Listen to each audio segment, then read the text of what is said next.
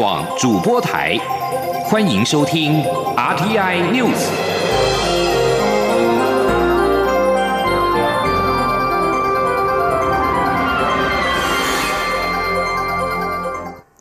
各位好，我是主播王玉伟，欢迎收听这节央广主播台提供给您的 RTI News。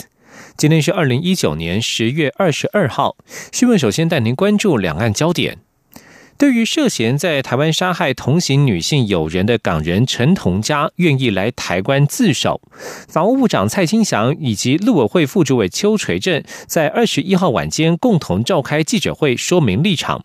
蔡清祥表示，考量审判的优先性与便利性，应该由香港政府优先审理。中华民国会透过正式的司法互助方式来处理本案，绝对不会私了，更不会有拒收的问题。今天记者欧阳梦平的采访报道。针对陈同佳有意来台自首一事，法务部长蔡清祥强调，司法正义不能私了，也不允许杀人犯逍遥法外，并认为处理本案应符合三项原则。首先，蔡清祥表示，台港双方都拥有此案的司法管辖权，基于嫌犯及被害人都是港籍，而且目前嫌犯仍遭港府羁押。在羁押期满前，港府应该本于职权追诉犯行，另考量港人港审及审判的优先性及便利性，应该由香港政府优先审理。中华民国政府司法单位愿意提供相关实证。蔡清祥并强调，香港政府不应该让犯罪嫌疑人任意游走，中华民国政府也会透过正式的司法互助方式处理，没有拒收的问题。他说：“司法没有空窗期。”无论是中华民国政府或香港政府，都应该负起责任。香港政府更不应该让犯罪嫌疑人任意游走，以免发生串供或湮灭证据之余。中华民国政府会透过正式的司法互助方式处理本案，绝对不会私了，更不会有拒收的问题。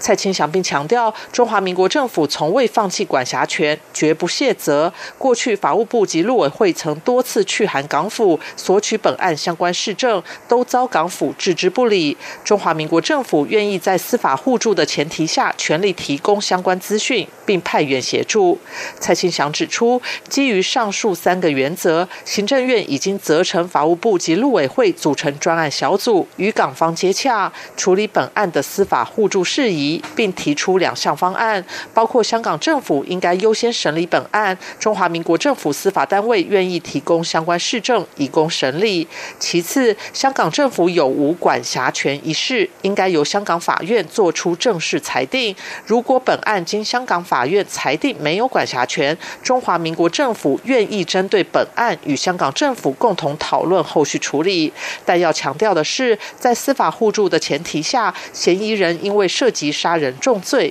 不应纵放，港府应于范闲另案执行期满时立即逮捕，以伸张正义。陆委会副主委邱垂正也指出，此案发生后，我方曾多次向港方提出司法互助请求，却没有获得具体回应，反而操作所谓的“送中条例”。他强调，我方要求透过司法协助将嫌犯送到台湾的立场没有任何改变，所以没有拒收的问题。陆委会建议，当务之急是台港双方应该尽快安排主管部门坐下讨论，如何建立可长可久的司法互助机制，从根本解决。问题。中央广播电台记者欧阳梦平在台北采访报道。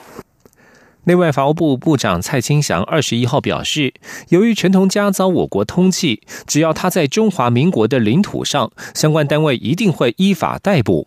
蔡清祥并且表示，司法互助协议有两个层面：一是通案性，需要一段时间磋商；但是针对这起个案，也可以透过正式的司法互助管道来讨论。最终的目的就是不希望杀人犯逍遥法外。另外，有媒体报道，在具有北京政协委员身份的牧师管浩明劝说之下，港女命案凶嫌陈同佳致函香港特首林郑月娥，表示愿意来台投案。总统府国策顾问黄成国日前则带着管浩明与内政部长徐国勇会面，谈陈同佳案，遭蓝营人士痛批黄成国根本是中共代理人。对此，徐国勇二十一号晚间发布新闻稿表示，他事前不知道管浩明具有北京政协的身份，会面之后发现管浩明的目的在于陈同佳案，而非宗教事务，因此并未答复对方，也没有做任何的承诺。大约一周之，后管浩明再次来台，并且再次透过相关人士要求见面，他就拒绝接见。徐国勇也强调，针对此事，他从未对警政署有过任何指示。而港女命案的后续侦办也延烧成为选战的焦点。国民党总统参选人韩国瑜二十一号表示，政府此举是自我阉割主权。民进党政府整成天高喊抗中保台，全力操作亡国感，现在却连一个司法案件都不敢正面回应，甚至自我放弃司法主权，令人错愕与失望。今天央广记者刘品熙的采访报道。香港政府愿意协助港女命案凶嫌陈同佳来台投案，我政府认为背后有政治考量，不愿配合操作，引发争议。国民党总统参选人韩国瑜二十一号上午在脸书发文表示，中华民国主权不容怀疑。他主张在台犯罪的任何国籍嫌犯都应该回到台湾接受司法审判。嫌犯陈同佳有意来台投案，陆委会却说香港政府推卸责任，刻意放弃司法管辖权，别具用心。这种自我阉割主权，甚至干预司法独立的言行，令人错愕失望。一个不敢行使司法权的政府。有什么资格谈人权？又如何捍卫台湾主权？韩国瑜指出，他找不到一个中华民国不收在台涉嫌重大杀人案件嫌犯的理由。无论从人权、司法正义，或是国家主权的角度来论，在台犯罪的嫌犯来台投案并接受审判，是他坚持而且坚定捍卫的台湾司法主权。韩国瑜下午参拜嘉义新港奉天宫后，受访表示，全台人民对这件事都非常愤慨。民进党政府此例一开，后果不堪设想。蔡英文总统口口声声说最爱中华民国，最能保护我国主权，但此举还有什么主权可言？连司法管辖权都被限制住。他希望政府悬崖勒马，让我国司法权得以伸张，主权能够受到保护。他说。因为司法管辖权视同中华民国的主权一部分，我们士林地检署已经发布了通缉令，对陈同佳要三十七年半的通缉。这个时候，中央陆委会来一个不同意他来台湾送审，这是什么意思？我们自己把自己的主权给砍断了，此离开，后果不堪设想。将来任何国家跟我们中华民国没有引渡条文来台湾杀人放火跑掉了，通通都没事啊。这个民进党执政的这政府是不是脑袋坏掉了？怎么可以这样的阉割我们自己的主权呢？此外，韩国于日前跑选举行程时，遭民众丢掷鸡蛋。警政署下令加强韩国瑜的维安。韩国瑜二十号晚间在嘉义文化公园举办活动时，警方出动上百名警力维安。对此，韩国瑜说：“警察同仁执勤已经非常辛苦，在十万人的场合有一个人丢鸡蛋，这种情况防不胜防。如果怪罪警察，就太不公平。他希望对他个人的维安维持最低标准即可，尽量不要扰民。”央广记者刘聘熙的采访报道。也持续关注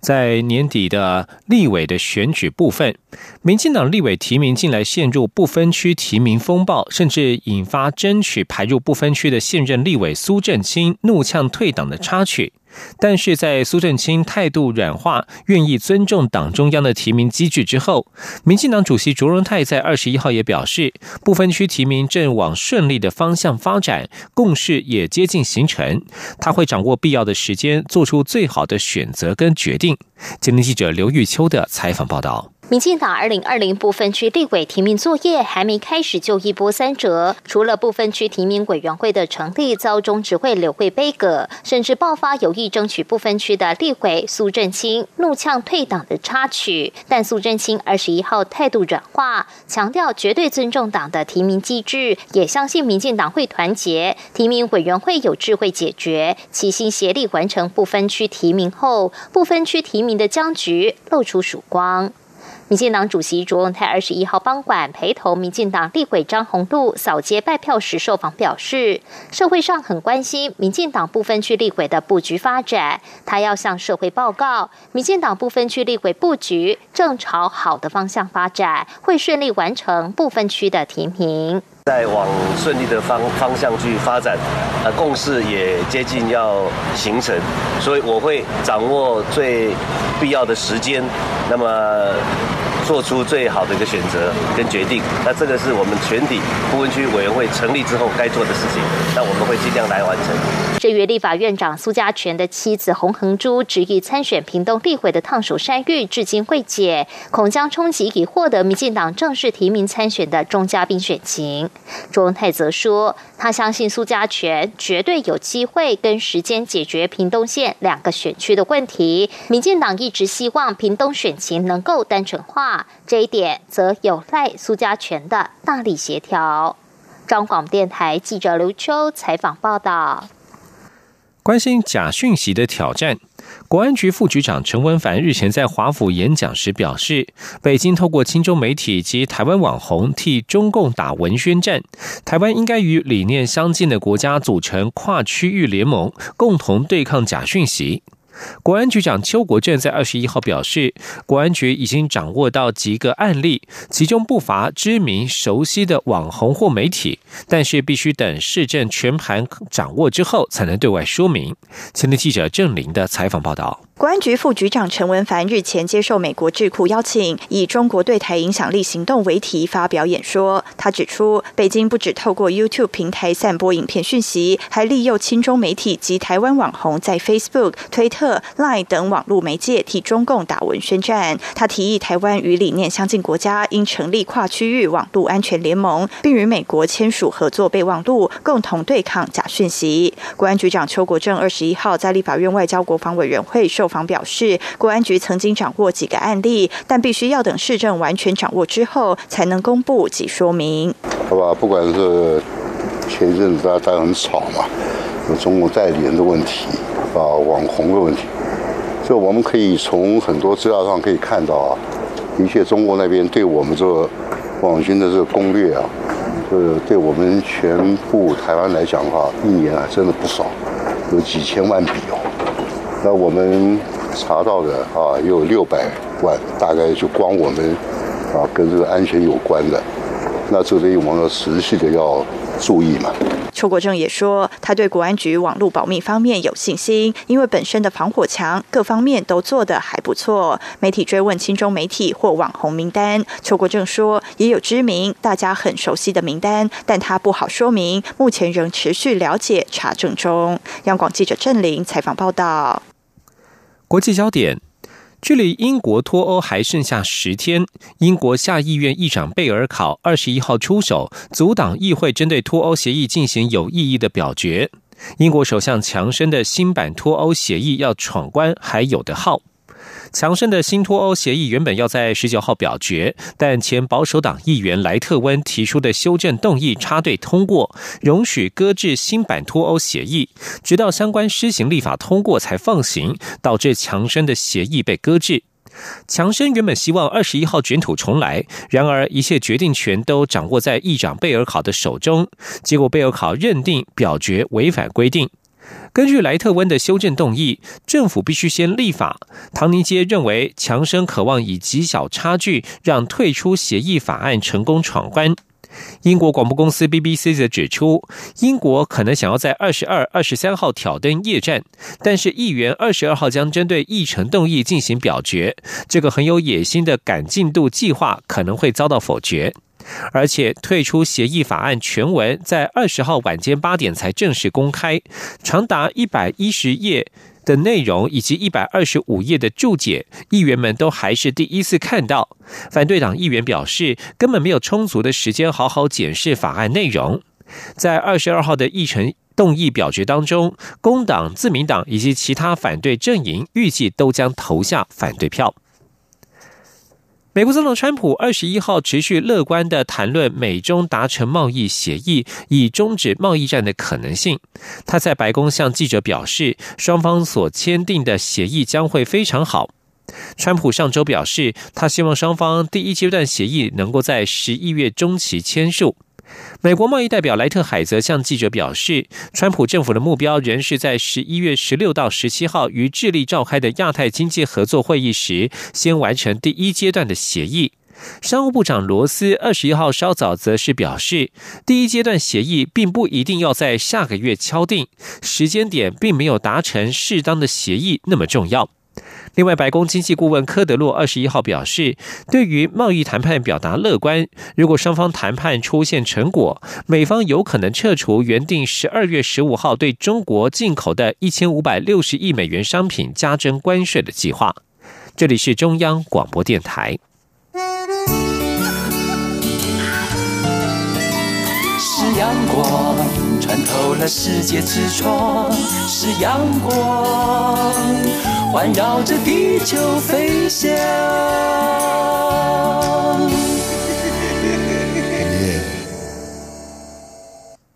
各位好，我是主播王玉伟，欢迎继续收听新闻。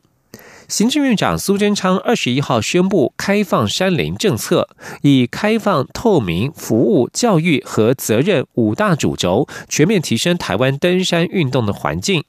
针对山友建议使用者付费的山难救援规定，最后反而变成惩罚山友。苏奎表示，也有另外一方声音认为，登山者要做好自律和准备工作，该怎么做才最好？政府会和各方讨论，以开放山林的政策主轴为主向前走。前天记者王威婷的采访报道。行政院长苏贞昌二十一号在行政院出席向山致敬记者会，宣布政府开放山林政策。苏贞昌表示，台湾海拔三千公尺以上的高山有两百六十八座，山友有五百万人。过去政府封山，阻挡民众亲近山林，现在政府要扮演平台的角色，开放山林。开放山林政策以开放、透明、服务、教育和责任为五大主轴，全面提升台湾登山运动环境。开放的部分包括，政府将不再以危险为理由限制人民走进山林，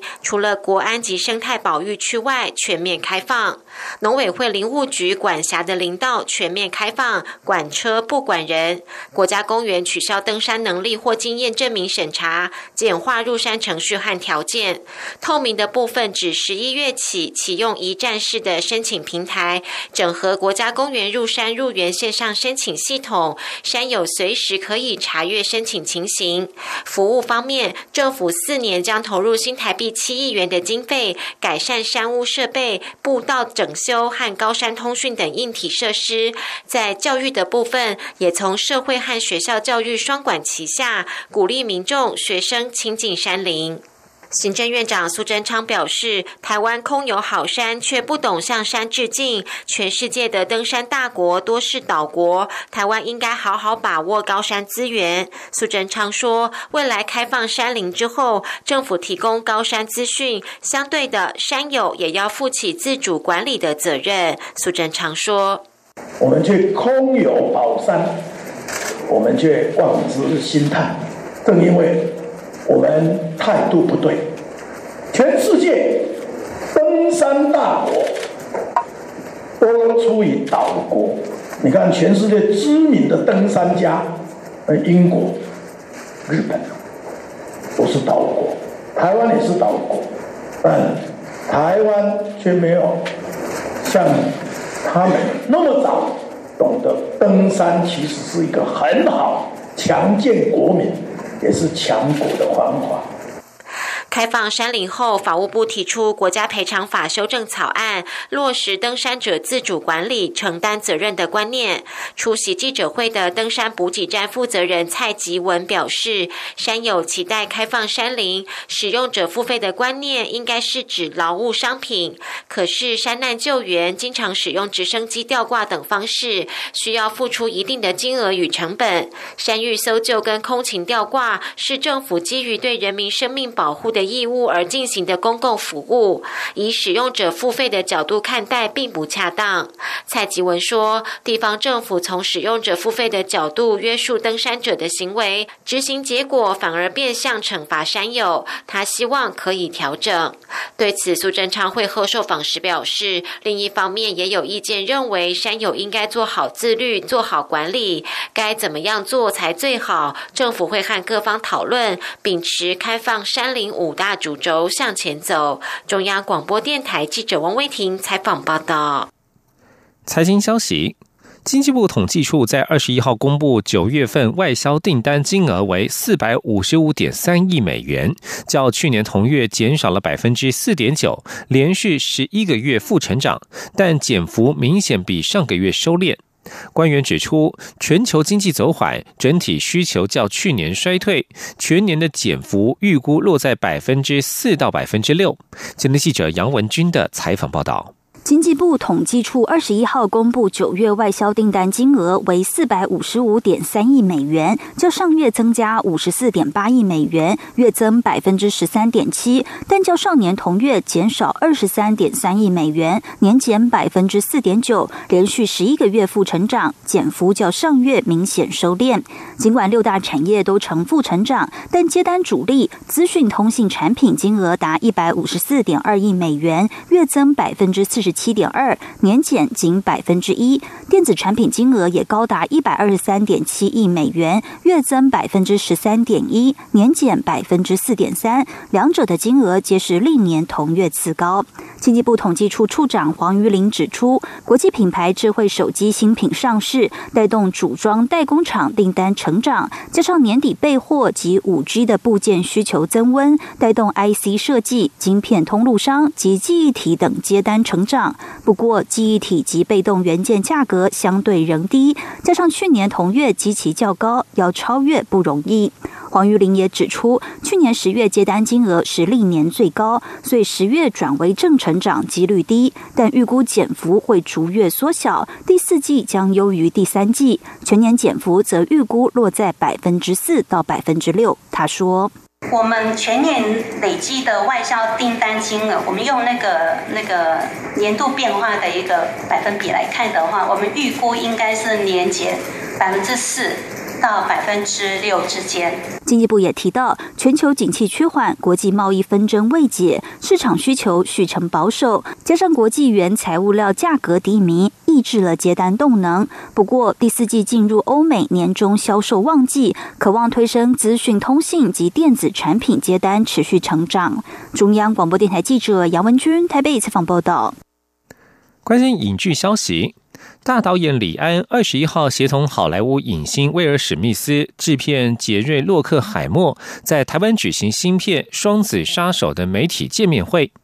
记者会上，威尔史密斯发挥幽默搞笑的功力，大谈他与李安互动的趣事。李安则是强调，虽然他不断挑战超高规格的技术拍摄方式，但是想要带给观众更多娱乐、更多电影的可能性，他的心态是不变的。希望观众能够用开放的心情，好好享受电影里的万千世界。《双子杀手》在二十一号也在美丽华影城举行了首映会，李安、威尔·史密斯以及制片制片杰瑞·洛克海默一同出席，吸引了大批影迷追星。威尔·史密斯更是热情的与影迷互动，展现圈粉的功力。威尔·史密斯在首映会上还准备了小惊喜，逼李安玩 B-box，假装成是饶舌歌手，让现场是笑声不断。前天记者江昭伦的采访报道：李安新片《双子杀手》二十一号晚上举行首映会，李安与制片杰瑞·洛克海默以及男主角威尔·史密斯一同亮相，如此星光熠熠的组合，立刻让现场满场影迷陷入疯狂。李安还特别带着老婆、儿子李纯一同现身，令影迷相当惊喜。对于粉丝们要求拍照签名，李安来者不拒。威尔史密斯更是开心来回满场飞，频频与影迷击掌、签名、献飞吻、玩自拍，甚至带动影迷一起摇摆双手，高喊自己的名字，气氛相当嗨。威尔史密斯表示很高兴来到李安的家乡，此行可说是他的圆梦之旅。你好，台北。fantastic. Thank you all for coming out tonight. I'm uh, very excited to be be here with uh, Mr. Ang Lee, uh, his hometown, pre- presenting Gemini Man. This is a, a uh, wonderful dream come true for me. 李安感受到各界的温暖，也相当感动，只说真的很喜欢回家。每次呃带明星回来，又是好莱坞的明星，也就是最大的明星回来，呃，我都觉得这个温暖是两方面，因为呃 台湾乡亲给我的鼓励，还有这些呃大明星、大制片工作伙伴对我的对我的鼓励，呃，这样交流下来，我觉得常常觉得会说，呃，做电影虽然辛苦，可是呃真的是非常的值得，谢谢大家，谢谢大家。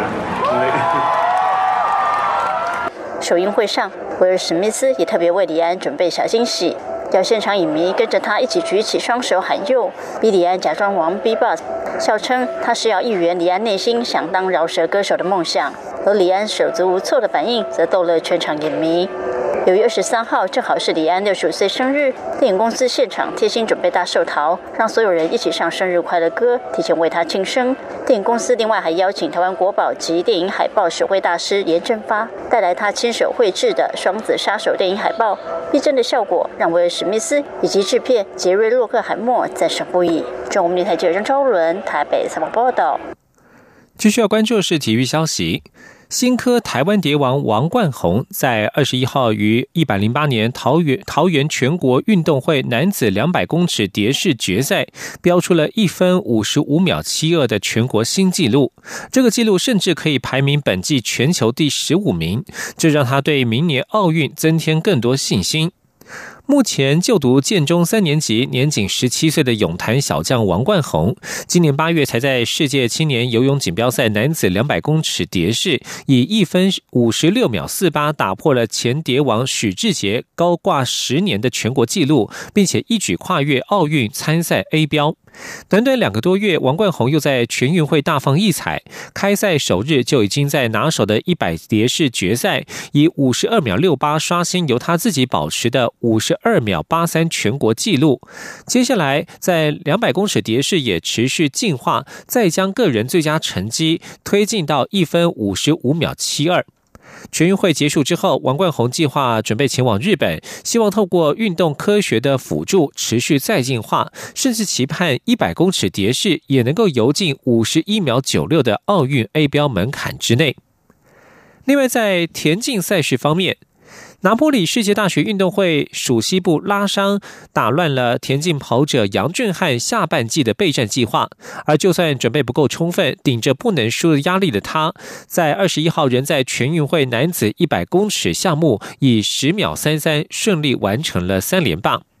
在一百公尺与男子四百公尺接力顺利摘金之后，接下来杨俊瀚还剩下两百公尺尚未出赛。他表示，先看今天起床会不会全身酸痛，不过还是希望能够跑进二十秒五零之内的成绩。即将焦点转到香港，关注当地的情势。七二一元朗袭击事件在二十一号届满三个月。反送中支持者在昨天晚间发起了全港地铁站静坐集会，抗议警方执法不力。数百名黑衣示威者一度围堵了元朗主要道路抗争，遭防暴警察发射催泪弹驱散。七月二十一号，元朗地铁站发生大批白衣人冲入，无差别袭击反送中示威者和一般市民的暴力事件。事后，香港警察遭指控纵容施暴。综合立场新闻、星岛日报等港媒报道，尽管警方部署了大批警力戒备，元朗地铁站及商场也提前关门，但是在二十一号入夜之后，黑衣示威者陆续在元朗多处出现。在抗抗争现场，除了有示威者破坏中资银行的自动柜员机之外，有示威者在轻铁康乐路站附近纵火，还有人在轻轻轨铁路上放置有电线的纸箱，声称纸箱是个炸弹。在昨天晚间九点多，元朗大塘路又见大批黑衣示威者聚集，警方展开驱散，并且发射了多枚催泪弹，一度引发无辜被波及的市民大骂。随后又有示威者在元朗警署外聚集，也遭发射催泪弹驱离。速龙小组并且出动拘捕了数人。香港警方在二十一号举行记者会，指出，针对元朗事件，警方至今共拘捕三十四名涉案人，其中六人被指控犯下暴动罪。警察公关科总警司谢振中列举了多个重大警民冲突的日子、被捕人数和起诉比例，强调警方对于所有的暴力事件都重视和公平公正的检控。以上新闻由王玉伟编辑播报，这里是中央广播电台台湾之音。